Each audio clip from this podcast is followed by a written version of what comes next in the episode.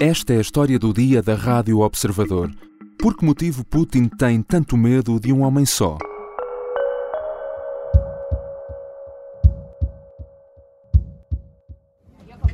В каком статусе, Алексей? В каком статусе? Удачи, Алексей! Alexei ainda teve tempo de dar um beijo no rosto da mulher Yulia em frente ao controle de passaportes no aeroporto em Moscovo antes de ser levado sob custódia por um grupo de polícias. Navalny já sabia que seria imediatamente detido à chegada, mas preferiu regressar ao país onde apenas seis meses antes quase tinha morrido envenenado a viver o resto da vida no exílio. O episódio é um exemplo extremo do traço de personalidade que todos os que o conhecem apontam. Alexei nunca desiste. Здесь мой дом, я приехал сюда, и я приезжаю, меня все спрашивают, боишься, не боишься? Я не боюсь. Lawyers for Navalny tried to visit him today at the penal colony where he'd been serving his sentence. They were told he was no longer there. Não temos aqui nenhum prisioneiro com esse nome. Foi a resposta que o advogado de Alexei Navalny ouviu esta semana quando tentou encontrar-se com o seu cliente na prisão de Pokrov, onde Navalny passou os últimos meses. Depois disso, transferido para a prisão de alta segurança IK6 em Melekovo, conhecida pelos casos de torturas e abusos. Aos 46 anos, pai de dois filhos, Alexei Navalny é visto como o inimigo número um de Vladimir Putin. Principal rosto de oposição ao presidente, já passou várias vezes pela prisão e em 2020 foi alvo de uma mediática tentativa de envenenamento a bordo de um avião que envolveu uma aterragem de emergência e uma evacuação médica para a Alemanha. Navalny sobreviveu, como tem sobrevivido a tudo nos últimos anos. Привет, это Навальный. Я же говорил, что вся эта история с отравлением круче голливудского фильма, и вы еще не представляете, насколько. Para compreender este homem e por que razão se tornou nos últimos anos no rosto mais incômodo para Vladimir Putin, hoje vamos falar com alguém que conhece Navalny pessoalmente. Pavel Elizarov é um ativista político russo exilado em Portugal. Já esteve detido tanto na Rússia como na Bielorrússia e cruzou-se com Navalny no ativismo, mas também na prisão. Bem-vindo, Pavel. Obrigado pelo convite. Quem é este homem, Alexei Navalny, e como é que ele se transforma uh, numa espécie de inimigo número um de Vladimir Putin? Sim, é verdade que é uma figura da oposição russa principal ao longo dos últimos anos. E eu conheço desde 2005, então segui basicamente o seu percurso, desde um simples funcionário de um partido liberal de Moscou até ao ponto onde estamos hoje. O Pavel, de resto, também uh, é ativista, uh, também passou uh, várias vezes pela prisão e conhece Navalny pessoalmente. Fala-nos um pouco sobre essa história pessoal, sobre essa experiência. Em 2005, eu lhe conheci no, no escritório do partido onde estávamos, o Partido Liberal. eu estava no, no, no, como no movimento jovem do partido, ele estava uh, a tratar das coisas relativas com Moscou, como construção, mas como, como disse, um funcionário. Então, ele estava sempre bem disposto, sempre um bom amigo, e independente de onde estávamos, se for um, um carro da polícia, ou na mesma prisão, ou durante alguns movimentos uh, protestos nas ruas de Moscou, sempre bem disposto, pronto para ajudar. E, uh, e uma coisa especial nele foi que ele nunca desistia. Então ele, ele sempre estava disposto a continuar a luta. E isto é diferente de quase todas as outras figuras da oposição russa. Кто сажает людей? Кто сажает людей, чтобы красть? Кто сажает людей, чтобы сделать своих одноклассников, одногруппников и сослуживцев миллиардерами? Falou-nos de 2005, eh, mas foi mais tarde, um pouco mais tarde, a partir de 2011, que Navalny começou a intensificar mais o seu ativismo contra Putin. Eh, ele junta-se aos protestos contra eh, a candidatura de Putin à, presidência, cria a FBK, a Fundação contra a Corrupção, cria um blog onde passou a denunciar práticas ilícitas e de corrupção uh, por parte de detentores de cargos públicos uh, e de grandes corporações uh, na Rússia e foi muito inteligente na forma como passou a usar as redes sociais, onde tem milhões de seguidores. O Pavel pode também contextualizar-nos um pouco em que consistiu esse, esse ativismo e esse, esse trabalho da Fundação. Foi criado um blog primeiro que tornou-se popular. Acho que foi 2008 quando ele criou o blog e primeiro não foi nada de especial. Ele já estava a fazer investigações, por exemplo, como um acionista minoritário das empresas estatais russas. E isto lhe permitiu ter acesso aos documentos que ele investigou e, e falou com as pessoas no, no, seu blog sobre estes, sobre as violações que ele encontrou nas, nos documentos e sobre a corrupção. Então ele conseguiu uma auditória bastante grande, ele aprendeu como é que se faz uh, uh, espalhar as ideias através das redes sociais. Então em 2010 ele utilizou isso muito nas eleições uh, legislativas de, da Rússia, quando ele falou que não devem votar devem votar em qualquer partido, menos uh, o Единая Россия, que é a Rússia Unida, que é a partido de Putin. E ele conseguiu muito bem e foi um grande sucesso. Muitas pessoas que não iriam votar porque não têm partido que ele representa, porque está tudo proibido na Rússia, qualquer partido da, da verdadeira oposição. Então, pessoas chegaram a urnas e votaram e ficaram muito ofendidas com as fraudes que aconteceram. E nessa altura, sim, quando ele ganhou a maior popularidade, quando havia enormes protestos em Moscou e nas outras cidades da Rússia ao longo dos vários meses, depois ele sim criou uma fundação da luta contra a corrupção que uh, que ainda continua a sua atividade. Depois participou nas eleições também em 2013, quando ele conseguiu ser um candidato à Câmara Municipal de Moscou, que e acho que foi foi muito muito próximo de vencer, se, se não foram uh, também as fraudes acontecer. We head now to the Black Sea and to a sprawling palace complex with its own amphitheater, a tea house, and a helipad. Who owns it? Well, Kremlin critic Alexei Navalny has released a two hour video investigation into the complex, saying the palace was built for Russian President Vladimir Putin using taxpayer money. Os vídeos lançados pela equipa uh, do Navalny têm sempre milhões de visualizações uh, no YouTube. Há, há, um em específico uh, que tem mais de 140 milhões de visualizações em que ele denuncia um palácio milionário construído para, para Putin. Podia, podia falar-nos também um bocadinho desse, desse episódio? Sim, sim, é verdade que é um, é um filme, não me parece um documentário, um filme muito bem feito e Acho que nesse filme Navalny utilizou toda a experiência que ele ganhou ao longo dos anos a criar os filmes, também a, a espalhar uh, fatos de corrupção. E isto é um exemplo, é verdade que é muito é um exemplo do seu trabalho, porque esta história do Palácio de Putin já foi conhecida há muitos anos. Por exemplo, em 2012, uh, outro amigo meu, Boris Nemtsov, escreveu um relatório sobre este palácio. Eu, lhe ajudei uh, em publicação, mas não ganhou nenhuma, um, nenhuma pequena parte do filme de Navalny.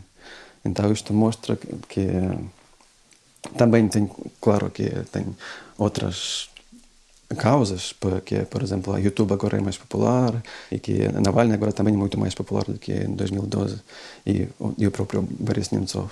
Mas uh, na mesma podemos, em comparação, ver que, que a mesma história, uh, se for bem feita, ganha muito mais popularidade. E Navalny conhece muito bem como é que se faz uh, fazer filmes desse género agora. A questão também aqui é que essa maior popularidade e essa maior visibilidade uh, uh, começou também a ser acompanhada por uh, uma série de casos judiciais, não é? A partir do momento em que ele começa a ser mais popular e mais incómodo, começa também a, a, ter à perna uma maior perseguição judicial. Sim, exato, mas isto é, é normal para a Rússia. Quase qualquer um membro ativo da oposição passou durante a sua vida por alguns casos criminais. Inclusive eu, que eu tive que sair da Rússia, também por ser incluído num caso criminal em 2012. Uh, o, o, que é diferente com Navalny é que eh, ele tentaram assassinar.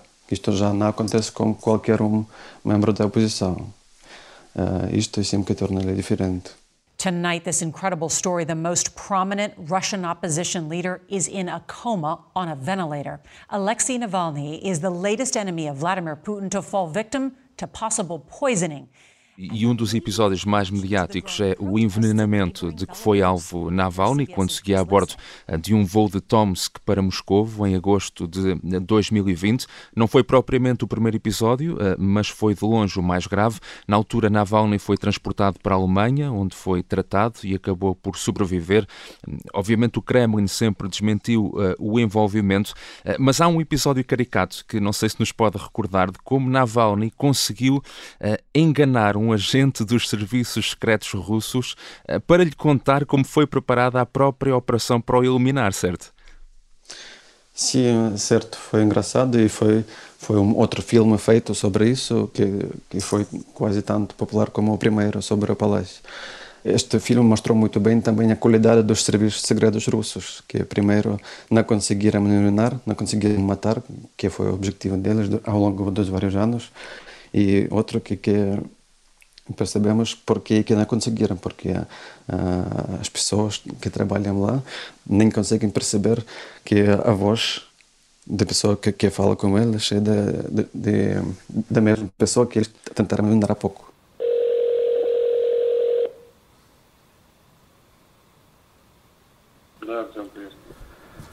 Константин.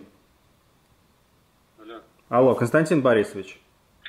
Ele ligou diretamente por telefone e fez passar por um agente uh, uh, dos serviços secretos, certo? Sim, sim, uh, foi isso mesmo. E ele disse que ele é chefe dele e porque na Rússia os policiais ou qualquer pessoa que trabalha com o governo tem muito medo da chefia. Então ele, ele foi estava com muito medo e nem pensou que pode ser qualquer outra pessoa e acabou por contar tudo. Uh, voltamos um bocadinho ao início e à forma como Navalny se tornou uh, um, um, muito incómodo para Putin. Uh, obviamente, o Kremlin sempre negou este caso de, do envenenamento. Putin chegou a dizer no final desse ano que se os serviços secretos quisessem Navalny morto, já estaria morto. O certo é que continua vivo, apesar de tudo o que se tem passado.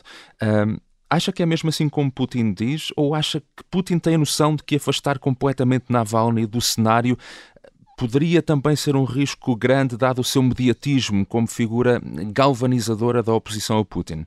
Uhum.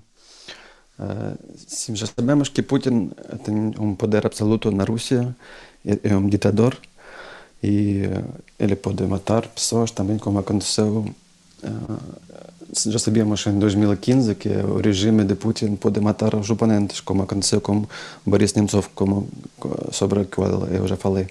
Um, mas também não acreditava, o próprio Navalny não acreditava que pode ser assassinado, mas aconteceu esta, uh, esta tentativa, mas tentativa não foi assassinar abertamente, como aconteceu com Nemtsov, porque o caso de Nemtsov tornou muitas pessoas que foram que não foram da oposição na Rússia tornaram-se contra o regime. Então ele pensou que deve ser feito de uma forma mais inteligente, mais escondida.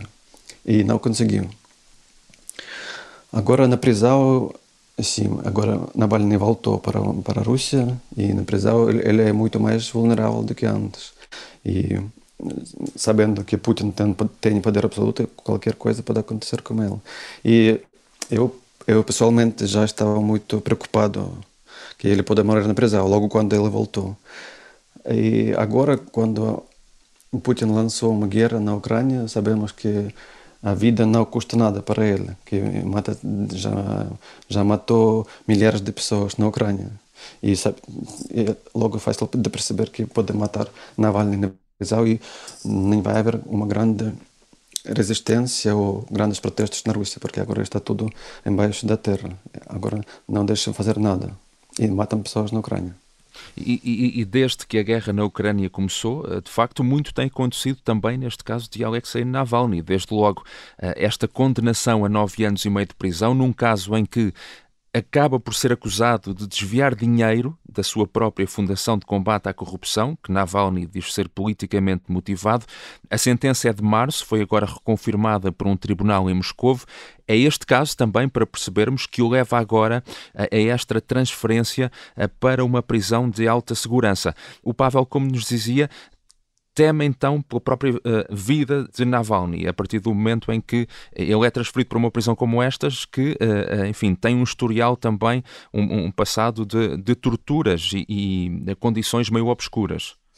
Sim, isso mesmo. E por mim não importa muito quantos anos de prisão ele, ele está condenado, se for novo, ou se, for 50 ou 100 anos, não faz diferença, porque sabemos que isto depende da decisão de Putin, bem como a morte dele na prisão, possivelmente. E sim, nesta prisão de, segurança máxima, é mais provável ele ser torturado e as torturas podem levar à sua morte.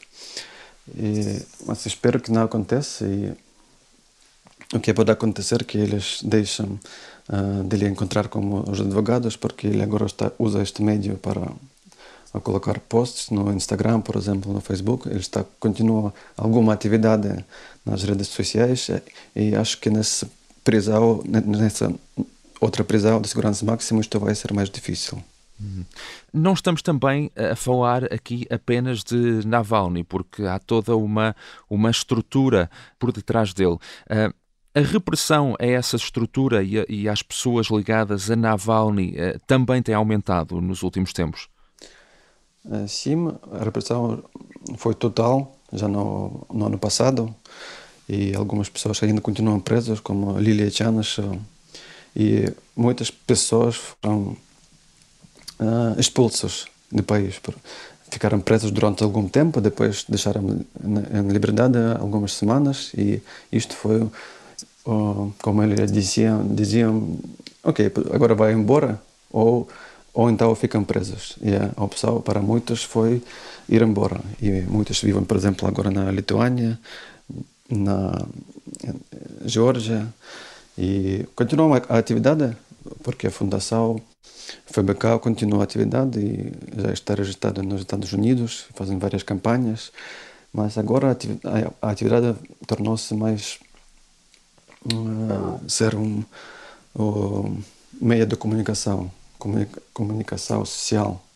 Uh, tenho canais no YouTube novos, por exemplo, onde um, estão fazem notícias, uh, também umas algumas espécies de show político, como convidam várias pessoas e vários jornalistas expulsos da Rússia também passaram a trabalhar agora com o FBK nesses novos canais criados.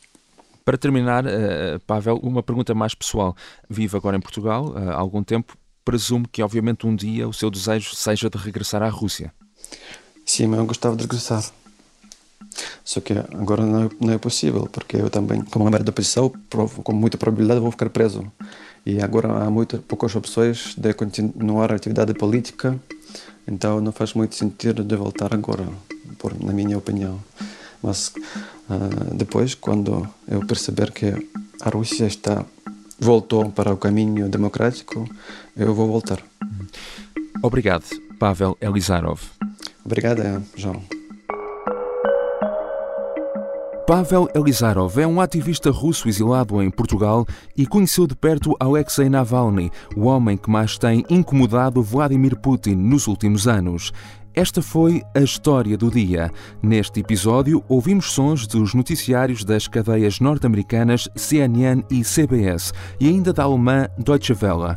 A sonoplastia é do Diogo Casinha. A música do genérico é do João Ribeiro. Eu sou o João Santos Duarte. Tenham um bom dia.